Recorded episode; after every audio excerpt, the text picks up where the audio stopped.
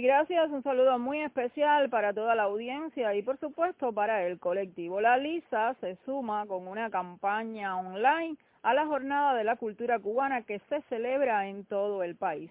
A propósito, conversamos con Alexis González González, comunicador de la Dirección Municipal de Cultura pudieras darnos algunas primicias acerca de lo que tiene planificado esta instancia para celebrar nuestra cubanía y nuestras tradiciones. De 10 al 20 eh, van a ser las celebraciones que vamos a tener en el municipio por la Jornada de la Cultura Cubana. Este año va a estar dedicada a los artistas y creadores liceños vamos a potenciar el trabajo de los artistas profesionales que radican en el municipio y en todas las comunidades. El primer día de la jornada vamos a poner unos video arte de un artista plástico, se llama Giovanni Arango, instructor de arte de la Casa de Cultura de Punta Raba. También pondremos un corto sobre el puente La Lisa que realizó un proyecto comunitario Chiribiti Production se llama. Es un proyecto emergente de jóvenes que radican en el Consejo Popular número 2, Balcón Arimao, que hacen en pequeños minutos la historia de la fundación del Puente de la Lisa. Y un concierto del proyecto vocal clave de Sol,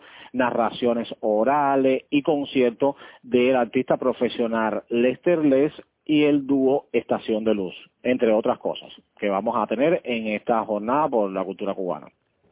Alexis, me comentabas que el tema de la prevención a la COVID-19 estará presente también en estos materiales que ustedes van a subir a las redes con motivo de la Jornada de la Cultura Cubana. ¿Puedes hablarnos de esto? Se están realizando cápsulas promocionales de la campaña Viralízate en apoyo al uso del nasobuco, de las medidas higiénico-sanitarias. Entonces los artistas nuestros liceños, que son líderes culturales, son los que están liderando esta campaña local que estamos haciendo, exhortando a la población a que cumpla con todas las medidas higiénico-sanitarias para evitar la COVID-19.